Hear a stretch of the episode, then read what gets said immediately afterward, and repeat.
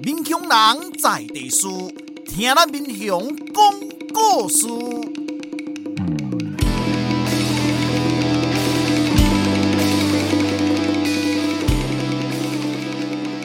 您现在收听的是我的民雄朋友们，我是主持人管中祥。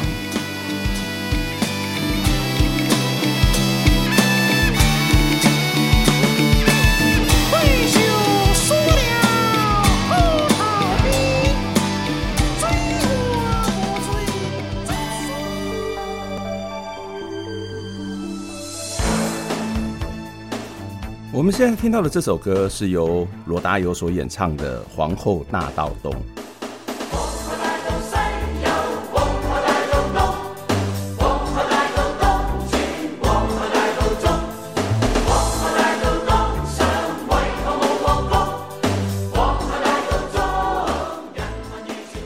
台湾的少子女化问题非常的严重，不只是大学招生越来越困难。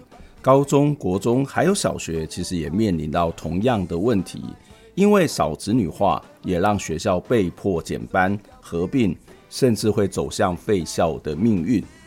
为了要回应这样的趋势，政府提出了各样的调整方案，各级学校也使出浑身解数，提高教学品质，或者是想尽各种办法来招生，希望能够让学校长久经营。虽然越来越多的学校被迫废校，但也有少数的学校却能逆势成长，学生人数不减反增。民雄的东隆国小就是其中之一。东隆国小原来是民雄国校的东隆分校，民国四十二年的一月份来成立，隔年九月呢就开始独立设校，定名为嘉义县民雄乡东隆国民学校。隔了几年，又改名叫做嘉义县民雄乡东隆国民小学。东隆国小成立到现在呢，已经有七十年左右的历史。今天的节目呢，就要来访问东隆国小的郑秀晶校长，来跟我们分享为什么东隆可以在少子化的环境当中逆转胜的秘密呢？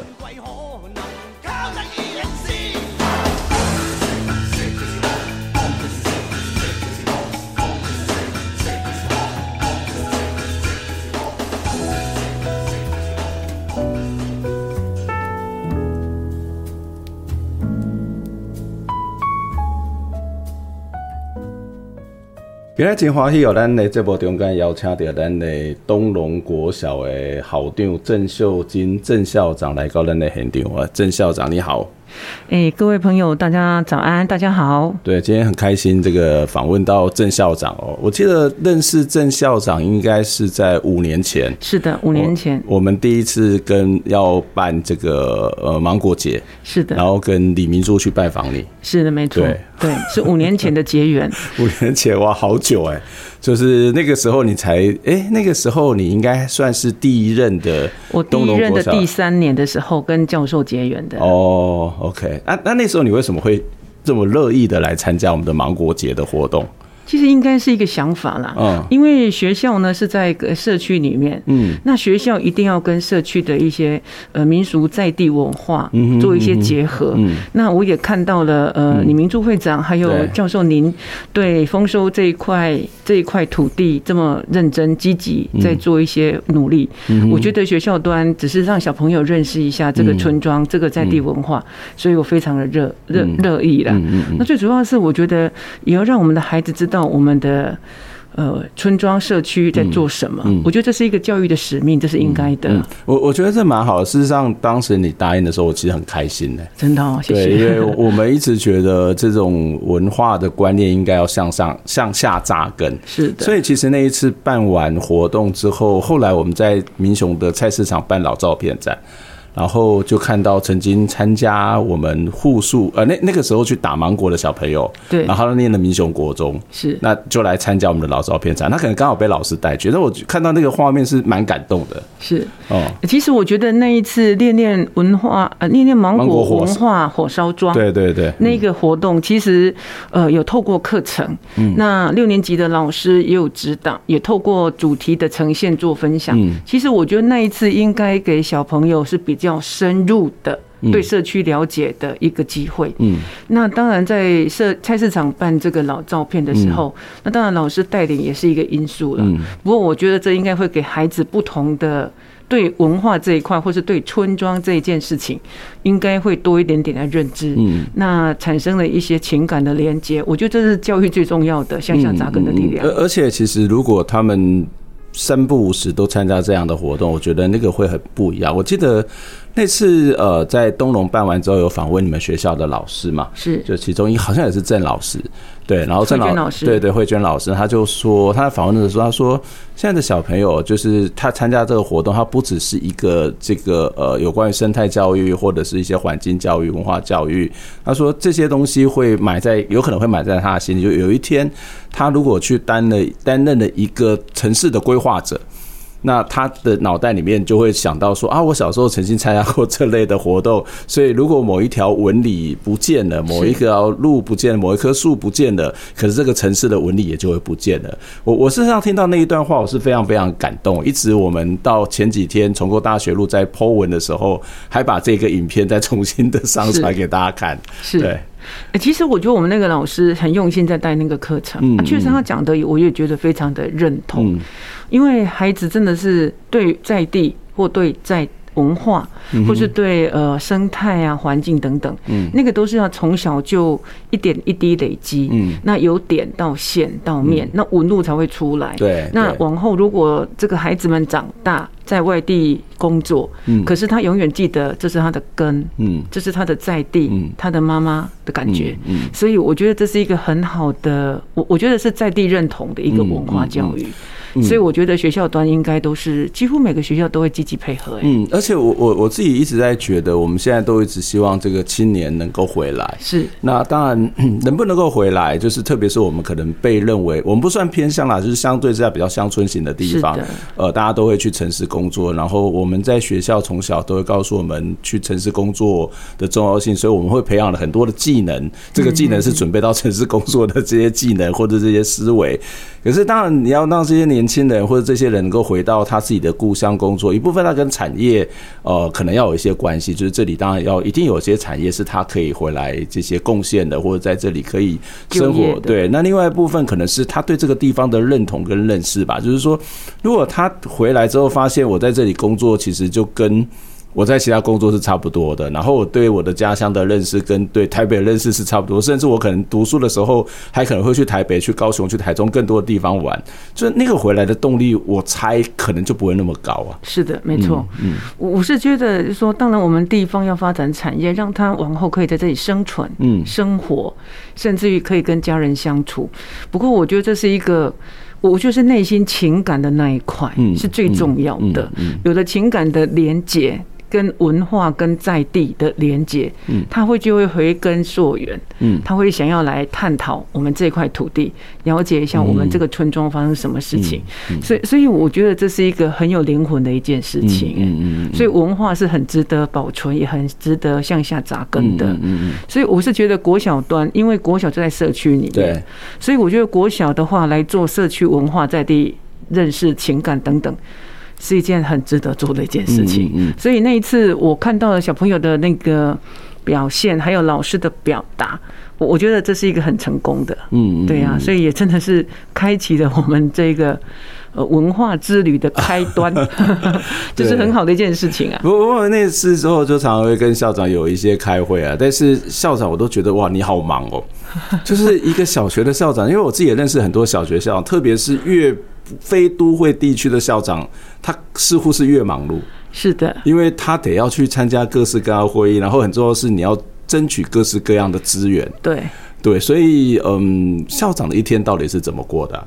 呃，校长一天我曾经统计过哈，呃，一天我曾经有开过五个会，五个会哇，校内的 还有包括跟外面的资源机构，还有县政府端的，五个应该不算很多。然后晚上有时候还要再加一点班，因为白天呃在学校的时候有公文要处理，好，然后信箱也要去做回应，嗯，然后赖的讯息里面也要去做，所以你也很多赖及时。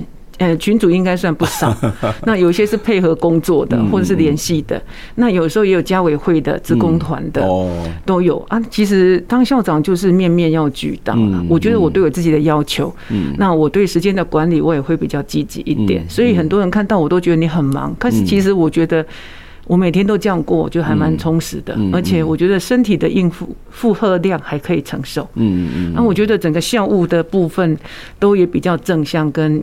转动，我觉得那个节奏哈会让学校整个有点生命的转动，我觉得这是好事。嗯，那如果一个校长都是比较呃没有朝气，或者是比较没有在运转的话，那个学校会一直往下。嗯，嘿，然后我觉得有怎样的学校，一定会有怎样的，有怎样的校长就会怎样的学校。如果那个校长是比较积极的。认真的付出的，嗯，然后再经营的，我觉得那个学校会慢慢滚滚上一个良性的循环，会上来。嗯，所以我一直都是这样。但是其实我觉得忙是也还好啦。我对我自己的看法是。都还可以应付得来，所以我都还可以天天都很有精神在上班。你你真的很有精神，很有精神，身体也还好。你特别在活动的现场现场那个精神特别的好，你讲话其实是蛮有那个内容，而且是很有感染力的。是，谢谢你的夸奖，真的 真的。因为我觉得教授你办的活动我都还蛮认同的，嗯嗯，除了如果我没办法开会，我都会叫主任全力配合，对对对。那我自己当天我一定都会到，对，因为我觉得是一个很有意义的，有有，而且你可能还要再赶下一个行程，还是会 到。我觉得其实蛮感动的，因为其实我真的知道校长小学的校长是非常非常的忙碌的。哎，因为小学里面是很多机构、很多单位都说要向下扎根，嗯嗯，那向下扎根的第一个单位就是国小，对，所以有关各项的活动，大家对小学的期待特别的高，对，特别多，所以都会来找我们配合。嗯嗯，那我们也都是因为。小学毕竟是国民教育，嗯，所以我们并不是所谓的分科或专门，那我们都会呃一些讯息都会给我们小朋友或者给我们老师，嗯，希望给他一点点启发。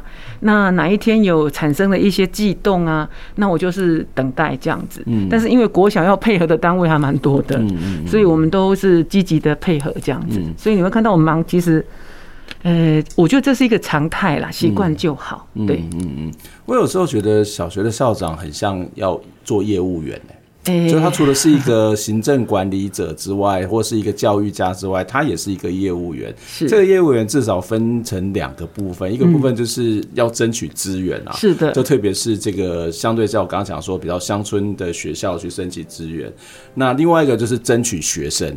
是对，我们要怎么样面临到少子化的问题？我们怎么样让我们的学生可以有比较呃好的环境或者好的教学的环境，然后也能够让家长可以信任我们。是，我觉得这其实都应该讲说，这应该不是你一开始去读教育或是读这些呃师范学校原本想象的事情吧？是，没错。哦，呃，其实当一个校长哈，他是一个类似一个业务员，也是一个 CEO。嗯，他就是一个经营者。那我们的养成里面，其实就是训练我们成为一个老师。嗯，老师是一个班级经营者，是一个班级的管理者。嗯，那当一个校长是校务的管理者，他是一个办学的倾向。嗯，那在求学养成里面，其实是没有教这么多。嗯，但是你就是在学校里面，大家学所谓的班级管理嘛，它就是一个 CEO 的概念嘛。对，但是只是一个班级。对。那后来有机缘里面就担任主任，就跑到行政端里面来。嗯。那行行政主任里面其实还是有行政，大概占了百分之七十。那你主任还是有上课，占了大概百分之三十。但是你会慢慢的转变你的那个呃上班的内容跟倾向，你的主轴会比较放在管理跟规划，就是行政端。那后来行政当了几年之后，你就觉得说，哎，当行政其实可以规划一些校务，让学生的影响会在你的理念里面能够。表现得更明显，嗯，哎，那就干脆，呃，有这个机缘里面，那我们就来当校长，考一考这样子。那当校长其实是没有授课，除了公开官授课之外，对。那你是全然都是一个行政端，就是一个管理规划的一个角色。嗯。那当校长，其实我觉得。呃，你对呃教学跟课程也一定都要熟悉。那你对行政的管理，你也必须要能够在行。嗯。那再来是你，我觉得当校长最重要的是会分析事情，嗯，还有沟通跟决定。嗯。分析什么呢？呃，每一个学校的在地条件都不一样。嗯。那有的学校是在比较都会区，可能资源丰富，学生端的部分会比较。不用太多的来源，不用太多担心。嗯哼。那如果你是在偏乡，可能家长的社经比较低，学生的关注度要提高。嗯。那当然流失也会比较高，所以你要分析在地的条件的能力要高一点。再是你的决定。啊，决定要去思考周延，怎么样去做最好的决定？好，那都是校长的能力。嗯，那再来沟通也很重要，你必须要跟老师沟通，因为老师是你的伙伴。嗯，那老师愿意跟着你走。嗯，好，那才是最重点。那老师跟着你走，一定是走正向的、走专业的、走制度的，而不是往下的。那这个沟通能力，还有当然跟家长、跟外面的沟通，那个都是校长都必须要具备还不错的能力。嗯。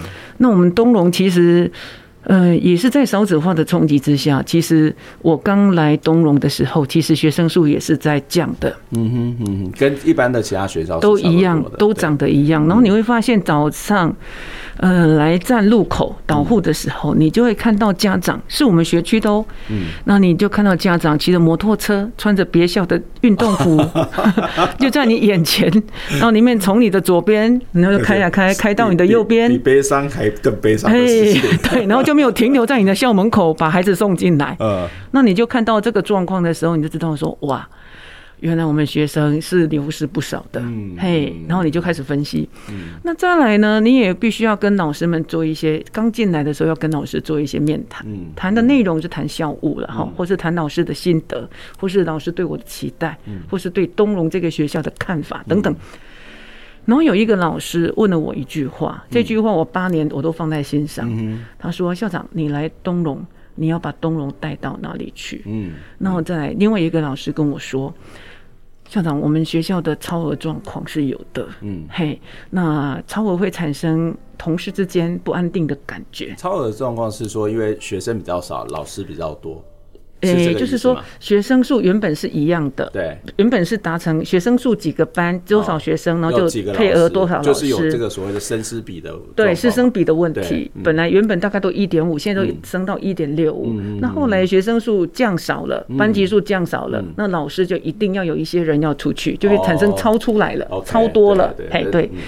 那另外一个老师也在问我一个问题，他说：“我们学校之前都有超额老师，那老师之间会产生不信任，嗯，好，那大家会开始不是你走就是我走，对，心中就有一点点猜疑。哇，这个其实很辛苦哎，很不稳定。然后这种感觉就是学校的氛围里面是一个不安定的感觉。那老师心里不安定，一定没办法安心上班，没办法认真哎做教学工作。所以这两个点呢，就让我思考第一年来的时候。”那因为其实第一年要有点作为，教育的东西是比较长远的，所以第一年还看不太出来。那我就开始想，那我从干脆从硬体改变，所以我当然也从外面找了一些资源回来。学校里面环境先改，这是马上可以看得到的。那看得到，老师就会看到说，哦。校长是想做事的人，哦，你先从环境、他们的上课环境，还有我们的各各项的环境，都采取一些呃改善的措施去找钱回来。然后呢，教师招会的好的时候，或是周三进修的时候，大概都是跟老师谈这个困境。嗯。大家都不喜欢超额，嗯。唯一的做法就是让学生增加，大家可以安心在这里上班。那我也跟他们讲一个概念。我说我来了，我会做满八年。嗯，那我把这里当做是我的家。嗯，各位你们都是在这里白天的来过水的。对，那个心态要调整。嗯，我们是白天的家人。嗯，除了互相关心之外，我们也要共同的目标，就是让学校的学生数增加。嗯，大家都在这里，不要离开，可以安心在这里上班，在这里生活。嗯，啊，我觉得这样的沟通跟这样理念的一个。呃，一个传达有，我觉得是有效的。第一个，大家比较稳定，嗯，不会说啊，你要你出去还是我出去，会猜疑。嗯，那大家都是家人的部分，也比较会互相帮忙。嗯，那接下来就是要让他们建立专业。嗯，那专业的部分其实要长远的、长远的那个提供增能的机会，它不是用说的，它是要培养的，要增加的。所以利用周三进修，让老师提供提提升那个。专业的能力，所以其实是多个面向同时在进行的。那第一年之后，我也引进了这个科学发明，让学生有成功的经验。那我这个社团完之后，我是用外聘老师因为我们内部也没有这个师资。那魏平老师，我就跟老师讲的很白，让孩子能够去参加比赛看看，然后努力看看，给他们创造成功的高峰经验。那老师开心的，真的有得到名次，代表参加全国赛，嗯、学生很开心，那有成就感。对，没错，它是一个高峰经验。嗯、那再来行政都有说，哇，我们学校也可以去参加全国赛，行政也会说，哦，不错哦，那我们可以试试看。一开始这个是对学老师们是很特别的嘛，就是哦，可以参加全国赛，那是一个不同的感受。哦，为什么？就是这个以前都比较不会有这种机会，机会这种经验。对，哦，原来我们东龙也可以做得到。哦、我们也是在也可以。也可以出国比赛，虽然没有出国，出咱的家己管理比赛。哎，出咱家己管区去带把比赛，而且那一次是在内湖高工，嘿，然后我也亲自带队过去。嗯、那这样子会给老师、给家长、给学生不同的感受。嗯，然后就说，哎、欸，那东龙也还不错，有在动了哦，吼，就感觉不一样了。然后拿回来之后，成绩是铜牌奖，就是第三名的意思，也还不错。当然没办法拿到第一，但是我觉得。第一次参加就得到铜牌，我我是给孩子蛮大的鼓励。那鼓励的部分，我通常会有精神上的鼓励跟物质上的鼓励。好，那孩子喜欢什么，我就给他们说，来也是要跟小朋友接拉近距离。我说你们真的表现太棒了，校长请你们吃珍珠奶茶。那其实我们学校端是比较不鼓励吃含糖饮料的啦，但是我是觉得说喜欢鼓励一下，偶尔为之有何不可？那回去之后，孩子就会开始帮忙讲，哇，很开心，然后。回去又跟家长讲说，我们校长请我们吃这个，很棒。然后孩子就会说，好，只要我认真，我们校长会看到我的努力，然后有所表达，就是开心。那老师也会觉得说，哎，老师真的，校长真的有在重视这一件事情。那家长会感受到说，哦，校长真的很积极在做各项的比赛哦，那真的很棒。好，那就是一个堆叠一个累积。好，那到了第二年。第二年的时候，我的一个主任叫做赖伟成赖主任，嗯，赖主任，对，他是认识，他是科技，好认真的一个主任，对，他是很认真，然后跟我一起搭配。嗯，那当然，所有的行政都是慢慢上来的哈，都是要嗯。耕耘的。第二年呢，就开始开开辟了一个机器小子科技课科技社团，嗯，那也一样，我也是鼓励他们，就是等于说，第一年我开一个科学发明社，第二年就是一个科技社团社，而且科技。对，我们在民雄乡算是比较少听到的，好，那也是一个很先进、很前面的一个议题，所以呢，我们就把我们学校下了一个 slogan，嗯。科技，我们的叫做科技东融，然后呢，就想一句话，那就诶，那就讲科技东融之后，我们的孩子一定让你与众不同，嗯，后面那句话是精神喊话，嗯嗯，所以我们喊出的一个 slogan 就是科技东融。与众不同，嗯，然后还有另外一句话就是东融很精彩，嗯，值得您喝彩，嘿，然后这样子的口这个 slogan 一喊出来，我们老师也会记得哦，东龙也要精彩，而且走科技，然后我们家长也会帮我们做行销，然后我们第二年呃一样出去出战，哈，那成绩也都有一些成绩出来，嗯。然后再来就是，我们就开始慢慢的走科技课程。我们老师就说：“哎，那校长，我们呃有一个校本课程，我们是不是换一套？干脆就做科技东龙这一套一到六年级都上的课程。嗯那这样子最大的问题就是课程的发展、师资的来源。嗯，我也很感恩的哈。我们学校东龙老师，呃，我们师资呢全部行政人员，一年级是乐高，二年级是经典乐高，三年级是动力机器，四年级是派克，五年级 Windoo。然后六年一次贵曲等等这样上来，所以都是一个循序渐进。对，就是一个螺旋性，由浅而深，性的，有很规划性的。对，全部的课程都是由我们东龙的行政老师来上这个创新科技，都是操作动手做的。嘿，然后这个课程很吸引人，就是。怎么样的吸引呢？我们等下要休息一下，再请我们的郑校长再来继续跟我们的分享啊。就我们刚刚听完之后发现，哇，这个郑校长事实上是有步骤的，是有进程的。然后他不只是有实质，也有很多情感的召唤。我觉得这个其实是一个很了不起、很不简单的一种一个团队的经营的方式哦。好，我们先来听一首歌，伍思凯的《特别的爱给特别的你》。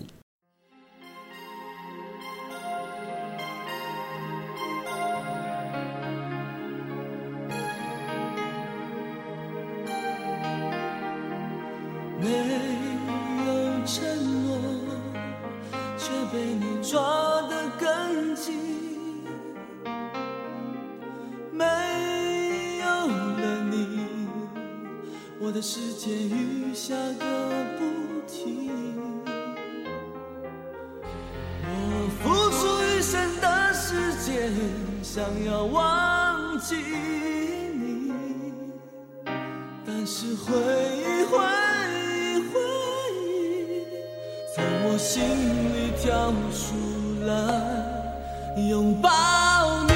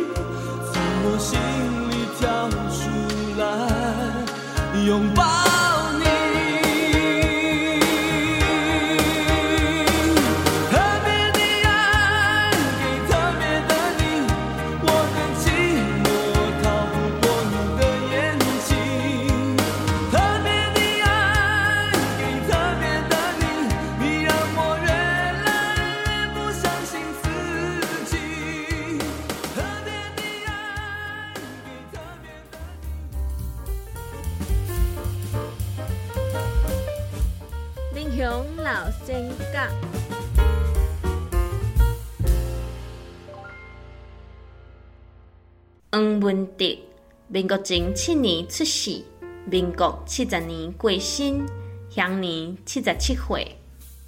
黄文德细汉老爸就过身啊，厝内完全靠阿母的车养，予伊勉强读完大鸟公学校，然后伊就出去做散工种田。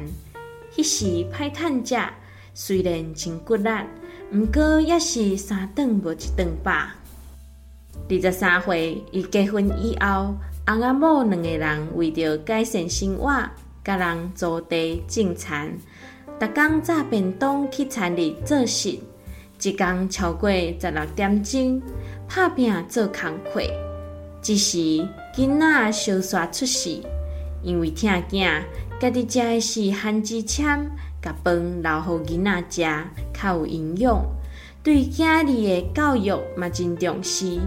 无少重资鼓励因求学。黄文德经过十多年的打拼，总算是买到十外甲的土地，厝内的经济嘛改善足济。因为个性温和，阁热心公益，互日本政府派做大鸟庄好买料的保证。后来阁担任大拿糖厂的原料委员，嘉南大圳的水利组长。这就是黄文德先生的故事，改编自《神仙小段》，作者洪家辉。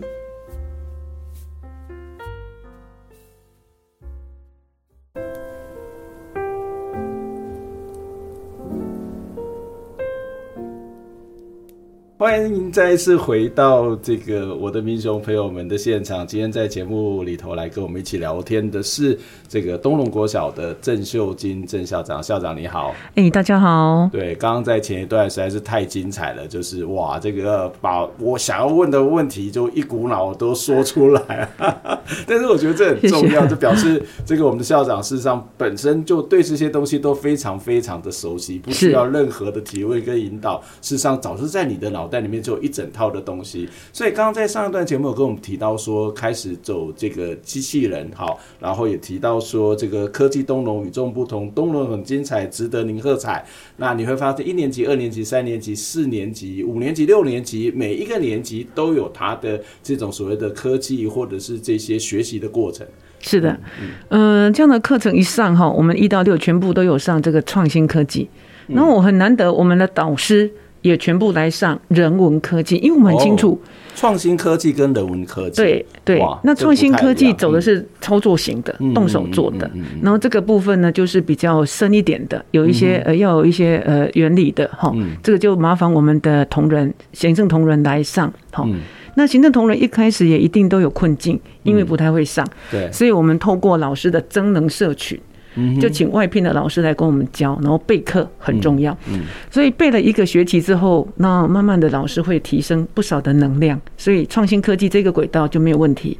嗯，那么另外呢，就是呃人文科技呢，是我们所有的导师都要来上人文素养的部分，因为我们很清楚科技再怎么在。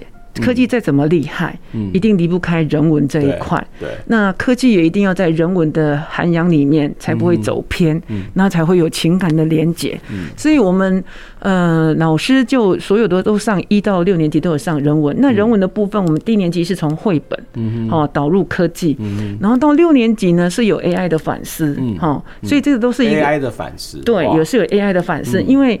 科技也有它的困境，科技也有它的限制，所以我们应该还是要做呃教育功能里面可以去做刺激后设的部分。那人文科技一到六年级也是导师都有上，好，所以我想在创新科技跟人文科技这两个轨道，如果一上完，如果小朋友是在我们东荣国小读了六年，我相信他在科技的创作，还有科技的人文素养部分，应该都不同于其他校的这个学生，所以我们才会喊出科技东龙，一定让你的孩子与众不同，嗯。这个也是讲给学生听，也是讲给家长听。那我们有这样的课程之外呢，课程是有魅力的，那一定要透过行销。所以呢，我们就成立了这个，我们第二年的时候就成立了这个东龙的粉丝业。哇！把我们的好，把我们的学生的表现，透过 FB 让我们的家长都知道。对。那除了这个家长之外，是一到六年级学生知道，对不对？嗯。但是呢，我们一定要让我们的学生数增加。嗯哼。所以呢，我们就开辟了一个叫做假日游学。嗯，那假日游学呢，主打的对象就是我们学区内的所有幼儿园的学生。嗯，因为幼儿园的学生跟家长，如果用假日，好，我们牺牲一点星期六的时间。嗯，然后在我们民雄乡的幼儿园都说，我们东龙有科技课，对，欢迎乡内的所有的大班的小朋友，嗯，可以来体验看看。嗯，那如果你觉得不错，就可以选择东龙来就读。嗯，果然。假日游学，我们这样大概做了一段时间之后，我们的呃大班的家长都说：“哎，东龙很不错哦，可以把他带过来，哎，入学一年级。”也就是这样，所以这几年的经营，不管是呃我们的行销，还有我们的课程，还有我们的假日游学。这样一打出去之后，真的我们一年级的新生有增加。嗯，在五年前的时候，新生增加一班。嗯，好，五年前，然后四年前五四年前跟五年前都增加一班。嗯，然后三年前跟两年前也也是增加，就增加了两班。嗯，就是大啊国一国小一年级。对对对对，然后到今年我们的新生数，今年刚报到。哎，一个期限刚过，我们已经来到九十六个了。嗯，九十六个是四班多哇，四班多。那呃，其实我我真的觉得我们是有策略在经营，所以这个部分我们也非常感谢我们教务处，还有我们行政端，还有我们同仁。嗯，那也当然非常感谢我们的家长了。我们家长都有把我们的用心啊，帮我们广播，帮我们行销。所以其实东龙这几年的学生数是一直在增加的。那我们现在东龙的班级数是十九班，我们今年。年至少也都会四班，嗯所以到明年八月的话，东龙应该至少会来到全校是二十一班。所以一开始你刚进来的时候，全校是几班呢？我记得那时候好像是十四十五班，十四十五班，然后增加了整体，如果到明年就会七个班级。对，没错，没错。哇，七八。所以我真的觉得要有点策略啦，尤其新生入口哈，家长其实都非常重视孩子的教育，他也非常重视学校的环境跟氛围。嗯。老师是很重要的，导师，导师会直接影响家长要不要把孩子留在东龙，所以你对老师的那个期许跟呃，应该是经营是一件很重要的事。那那你把那个班级数从刚刚谈到的这个增加了大概七八班，这八年来。那但是那个铺啊，那个民雄的母数是一样的有限，或是逐年的在减少，你会不会被很多其他学校校长侧目啊？这个应该这样讲哈，就是说，其实就是大家都是校长，大家都同才，就像兄弟姐妹，其实还是一句话，就是兄弟爬山，嗯，各各自努力。那当然，我们有一个原则，就是我们把自己的学校办好，但是我们从来不去涉入他校，或者是。到他校招生等等之类，就是我们都在我们学校上班，然后尽量把我们的好，把我们的赞好，然后行销出去。那至于有没有其他校长侧目，这个其实我不太清楚哎。没有，我是没有听到，但是我想说，哇，这个我如果是其他校长，我想说啊，你你做稿，你做稿。我是有听一个校长讲说，他在我的旁边，他压力很大，真的。但是他有没有到？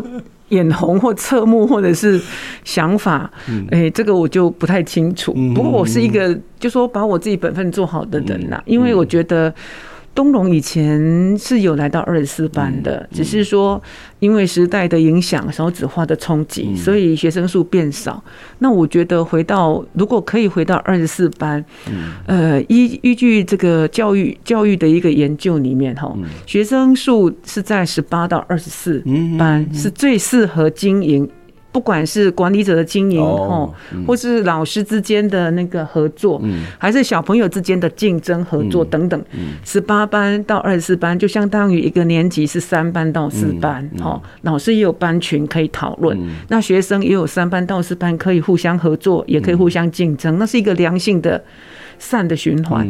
那如果回到十八到二十四，其实这是一个最好经营的一个状态。我只是认真把它带到最适当的一个规模这样子而已。所以少少子化可能少子女化可能是一个整体的趋势。这这似乎在短期之内应该也是一个很难翻转啊，因为它会跟整个国家的政策、整个国家城乡资源的分配等等都有很大的关系。不过呃，每个学校当然也会有他自己的特色跟他自己的一个做法，然后。每一个学校也会找出他自己最适合的经营的方式，但是也不是说，当我们在面临那个所谓的环境的趋势之后，我们好像只能够弃守，或是只有充满着无奈。当然，我们也看到很多的学校都很努力，特别我看到很多的相对之下比民雄还要更偏乡，或者在其他民雄比较乡村型聚落的地方。呃的老师或者校长们，他们其实都要参加很多很多的研习，他们都要参加很多的很多的课程。其实我觉得整体的这个环境对于老师或校长而言是很辛苦的。是的，没错。嗯，呃，因为家长对孩子的期待也更多。嗯，那孩子也因为刺激不仅仅来自于老师，他的孩子的刺激很多来自于网络。嗯，所以孩子的多元变化也都会挑战老师的。教学，嗯，那家长的期待也都会挑战老师的，应该算是教学跟班级经营等等。所以其实现在当老师、当主任、当校长，比以前来讲辛苦太多。嗯，哦，虽然以前都很大班，大概五六十个一班，我们小时候都是五六十人一班的。对，那现在一班的话有上限，哦，我们嘉义县大概是二十五个人。那其实二十五个人对老师的困境。不亚于以前的五六十个人。为什么二十五个人人数少不是比较好教吗？诶、欸，我我觉得。对学生的多样貌会让老师忙于、oh. 忙于因应，嗯，因为学生可能懂得比你多，或者学生的出头可能比你多。对对对，没错，因为他的刺激不是只有老师或是家长，他、嗯、刺激来自于网络，嗯，或是现在小朋友很喜欢看大陆的抖音，嗯嗯，然后他的语言也都是用这种，然后他们也会网络交友，然后也都现在小孩子也都很成熟，嗯，他大概有时候四年级就会去网络交什么朋友啊，然后去购物啊，然后去什么，呃呃，女神啊，网红。啊，一大堆的刺激，所以其实老师的挑战性比以前高，所以现在老师带一班都比以前五六十个在带班还要更辛苦，而且现在最主要是小朋友的学习专注度比较没有那么专心。以前我们刺激少，所以我们家长都说你就是好好读书。那现在孩子不是，他们说读书是有一些期待会读，但是有些那搞不好我当网红赚的比读书还要赚得多，所以。我觉得那个价价值观也都不一样了，所以很多现在也都，以前我们还可以有一些比较严厉的一个指责，或者不是指责，严厉的要求。嗯，那现在其实如果太过严厉的要求，有时候孩子也都会有一些声音。基本上来讲，可能过去的老师，特别是小学老师或者小学校长，地位比较高，而且是一个权威性的角色。对，地位比较崇高。基本上来讲，应该这种角色也不应该是。这么的权威，或者是在学校里面这样的一个角色，不进来是一个合适。更何况现在小朋友成长过程当中，在台湾某种程度都已经去权威化、地位权化了。是没错。所以现在老师其实有时候都还会，国小端是还好。我我我我相信有一些比较大一点的，搞不好学生叛逆型比较严重的，搞不好也都会挑战老师。所以其实老师的。呃，我觉得老师的教学现场是风险比较高，挑战也比较高。不过我觉得，呃，像我也都是会跟老师们做一些风险管理的一个叮咛的。呃，毕竟我觉得该遵守的法令还是都要遵守，比如说不能体罚呀，哦，或者是对学生不要有一些人身攻击等等的言语等等。这是当老师最重要的拿捏。那也叮咛老师要跟家长多建立信任感。嗯，哦，信任感。如果建立的比较深厚，假使呃有一点小小的缺失的时候，我相信家长是会体谅老师的。那我觉得那种关系更好。对往后的教学信任度会更高，嗯，那是更棒的。事实上，现在老师跟现在的这个孩子的成长过程不太一样。我们刚刚讲说，像我们这个时代，可能从小就是服从老师的权威。比我们年轻一点的，他虽然比较民主的成长历程，但是还是会服从老师的权威。可是等他当了老师的时候，他学我以前是这样子学的啊，就是现在不是这个样子啊。那个老师本身是需要做调整的，可这个调整应该对很多老师是很困难，特别是像我们这个年纪、这个世代的。要去调整说啊，我跟你北多啊，或者是我们要彼此尊重。那我可怜，做做困难的呀，那边要调整。是啊，没错啊。我我就觉得那种老师有点搞不好会回在一种感觉，就是说，哎呀，媳妇终于熬成婆。等到她成为婆婆的时候，说没有哦，媳妇跟你一样大。那种心态，但是也是要都跟老师讲，没没办法。其实也是要用同理去跟他讲说，各位不是只有老师是这样，以前的行政也很权威，以前的校长更权威。真的真的。嘿，那那现在民主时代，不要必须要让他与时俱进，体认时代。在趋势跟要求不一样，唯有接受，唯有呃，在跟着学习才是不二法门，才是王道。那当老师，我也都会鼓励老师说，其实当老师很稳定，那是一个公务人员嘛，哈。那你的那个呃辛苦的辛苦度来讲。我相信有一些职业比我们还要更辛苦。那以我们的 CP 值来讲，我们算不错的。其实也都是要跟老师讲趋势，让他知道，然后再给他们一个信心喊话。当老师虽然辛苦，但是又跟其他的行业来比，我们还是相对性有我们的值得去呃做这件事情。那也要跟他们鼓励啦。所以，所以其实我觉得。呃，当然，老师有时候可以到退休的年纪的时候，他们也都会选择想要退休。不过，我觉得在他还不能退休或是呃还在工作的期间，我觉得要还是要鼓励他们，嗯嗯，跟他们做一些沟通。当校长要这样，所以我觉得呃，老师还是要给他们正向鼓励、正向的能量，让他说，其实当老师还是不错的。当你看到孩子长大之后，他最感恩的是你。那不就是老师最大的价值吗？嗯，嗯对。校长其实一直强调一个概念，我觉得这也是一个作为一个所谓的经营者，做一个 CEO 必须要有的能力跟条件，就是沟通啊。好，所以刚刚你不断强调说沟通这件事情很重要，但是我我有看到有一些学校里头，这个学校长为了要冲业绩，或是校长希望能够让这个学校更好，所以他会一直鼓励或是某种的半强迫的要求老师们跟着做。可是老师其实啊，我就是来教书的，或是老师就觉得说啊，我其实我也没有这么有兴趣做这些东西，然后你又这样子做，他常常反正会出现一种所谓校长跟老师之间的冲突。你有你有遇过这种状况吗？有哦，我有遇过。诶，我在呃一百零七年的时候，那时候是。诶，刚刚教授讲的那个状况，我相信很多校长应该都有这样的亲身经历，尤其是初派校长，他一定要有所表现嘛。那觉得说满腔的热血、满脑子的理念都是对的。那我们在现场里面怎么样让他实现？我我觉得这是考验一个校长的智慧，跟他对基层的掌握，还有沟通等等。那我自己本身在，我我举东龙这个例子好了。我在一百零七年的时候，是一百零八课刚上路的前一年。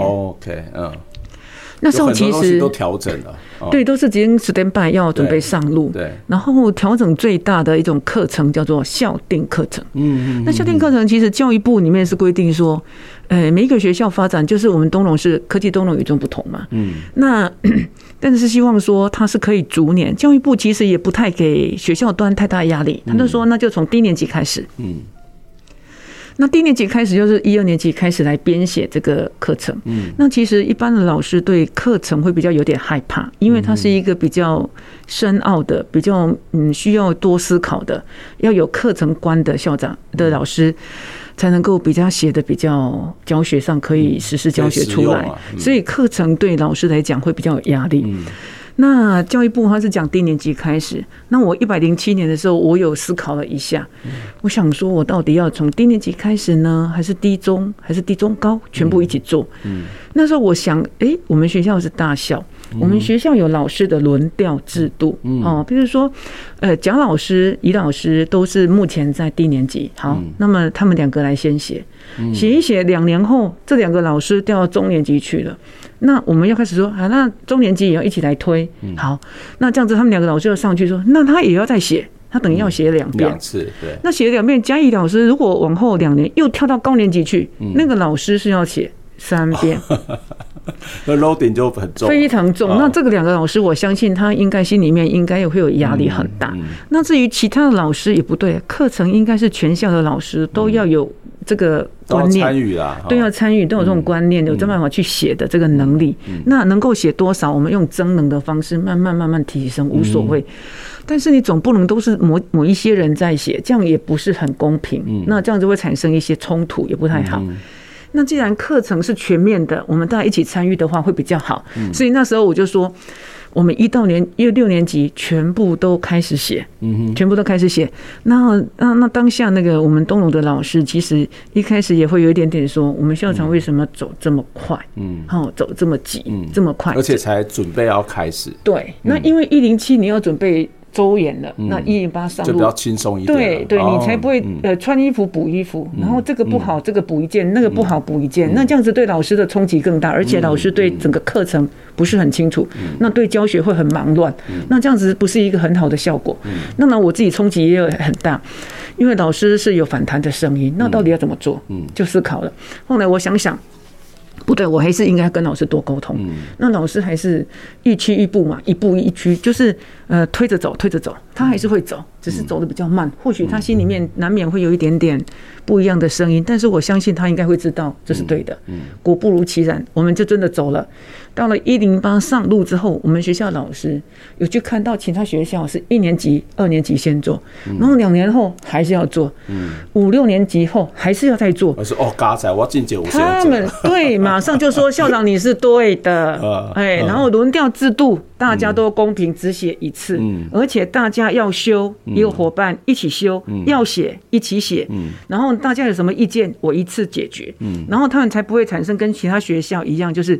每一年都在做，他觉得好累。嗯，然后老师就在跟我说：“校长是对的。”嗯，所以有时候就说，呃，你要去推一件事情的时候，我觉得当校长要去衡量那个优跟劣，嗯，哈，优点跟缺点。那老师喜欢哪一种？嗯，你必须要去分析。分析完之后，呃，我觉得还是要有有点坚持啦。那这个坚持的过程当中，或许老师会不开心。嗯，但是我觉得你还是要用。呃，还是要很努力的再去跟他们沟通。嗯、等到一段时间成熟之后，他们就发现，哎，原来校长讲的是对的。嗯，我觉得从那一件事情过后，往后的每一个决定，我们老师都说，校长你说的我们就做。嗯，他就愿意跟你了。嗯嗯，所以有时候这是一个过程。嗯、对，当然我们要去掌握到那个对的这些东西，然后在过程当中也要去跟老师们沟通，甚至某种程度的说服。只要一过之后，大家都觉得哇，这个是一个好的规划，这是一个正确的规划。可他的困难就是在于那个过程当中，是的，是的。到底他要怎么会知道？他能不能熬过去？那个也是一个很重要的鼓励跟陪伴的过程。对对对对，教授讲的非常好。嗯，对，嗯，是一个鼓励，也是一个陪伴。嗯，那首先这个鼓励跟过程陪伴是身边陪着，嗯，但是我觉得。之前的那个分析跟决定，对，非常对，对你一定要做到对的决定，就你要跟着他一起做。我我这样子是，我也会跟你一起做，不是我这边出几个嘴这样子。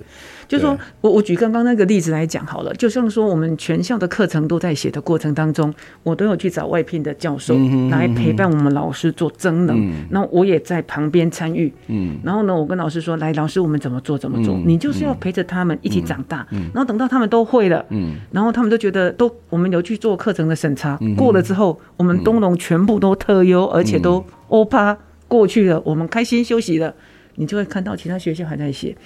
那老师们就想说啊，对，原来老校长这样是对的，嗯嗯嗯、但是校长也很辛苦，嗯，对，所以我觉得那个过程就是当校长呢，就是要当先知者。呀，你要去看到一些事情的前端，嗯、然后去做分析沟通，然后中间你可能要付出，嗯、你也一定要去努力去做。不过有时候先知是寂寞，在本地不受欢迎的，这错。真的是一件但是我是觉得值得做，是值得做，因为往后你那一你那一次的成功之后，你下次同仁就愿意跟你了。嗯，我觉得这样以你这样看的话，当校长就觉得做一次成功的办学经验，嗯、往后都是就是做出一个范例出来，对，对那就对了。嗯、所以我觉得值得做。嗯，校长其实，在东龙今年是第八年了，是的，两任。那接下来应该就会到不同的生涯规划去哦。那在这八年当中，你有没有觉得什么事情让你觉得是最有成就感，或是你最最开心的一件事情呢？呃，我觉得，我觉得应该是说，我刚来到东龙，那两个老师讲的。各一句话，让我这八年来，我觉得是让我最有成就感的。嗯嗯，我非常的坦然。第一个，那个老师问我说：“校长，你要把东龙带去哪里？”对，嘿。然后第二个老师跟我说，他们很担心超额。嗯，好。那我已经剩下现在是四月中，好，我剩下三个多月的时间。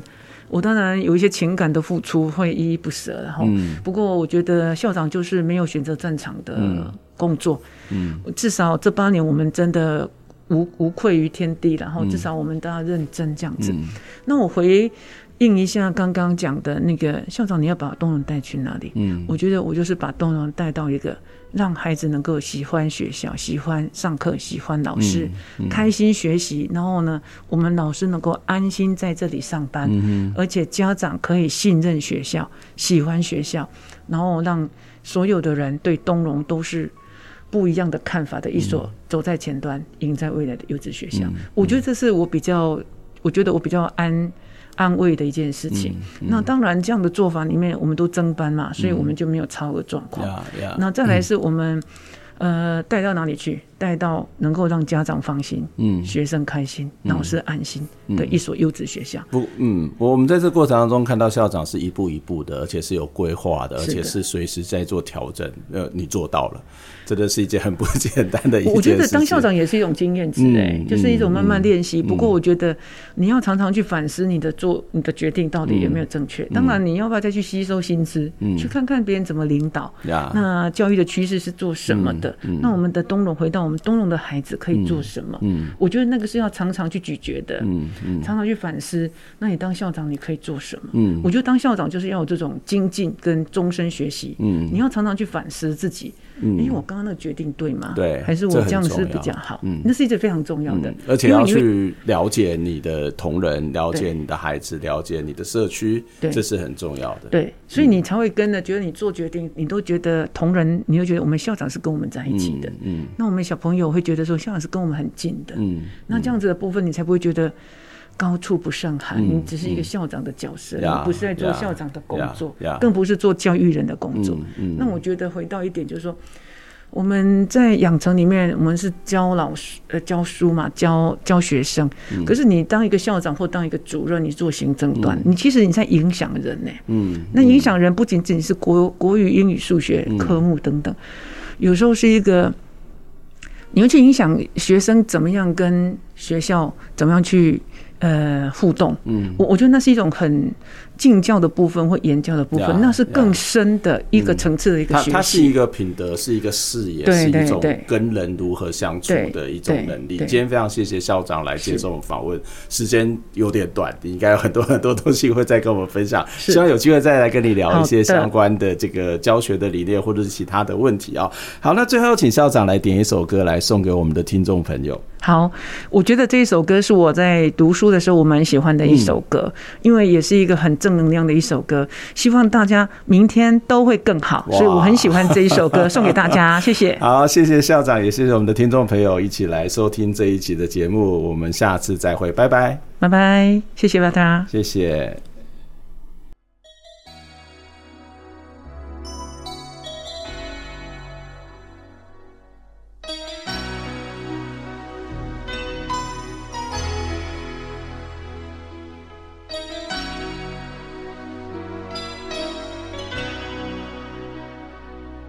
轻轻敲醒沉睡的心灵，慢慢张开你的眼睛，看看忙碌的世界是否依然孤独地转个不停。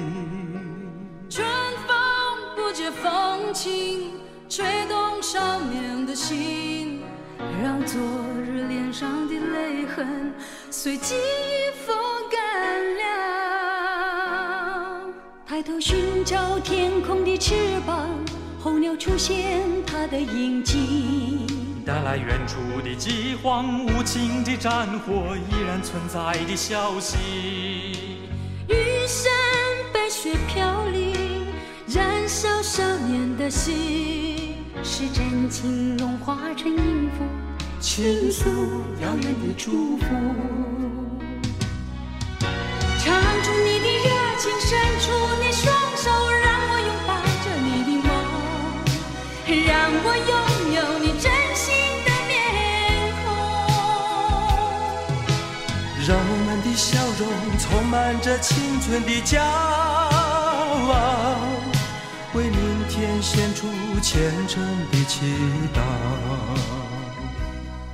谁能不顾自己的家园，抛开记忆中的童年？谁能忍心看那昨日的忧愁？带走我们的笑容，青春不解红尘，胭脂沾染了灰，让久违不见的泪水滋润了你的面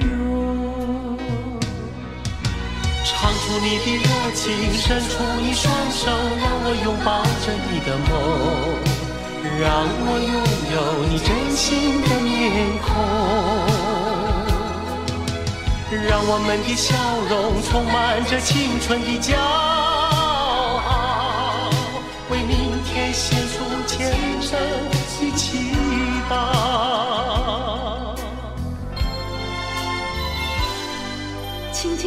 轻敲醒沉睡的心灵，慢慢张开你的眼睛，看那忙碌的世界是否依然孤独地转个不停。日出唤醒清晨，大地光彩重生，让和风拂出的音响铺成生命的乐章。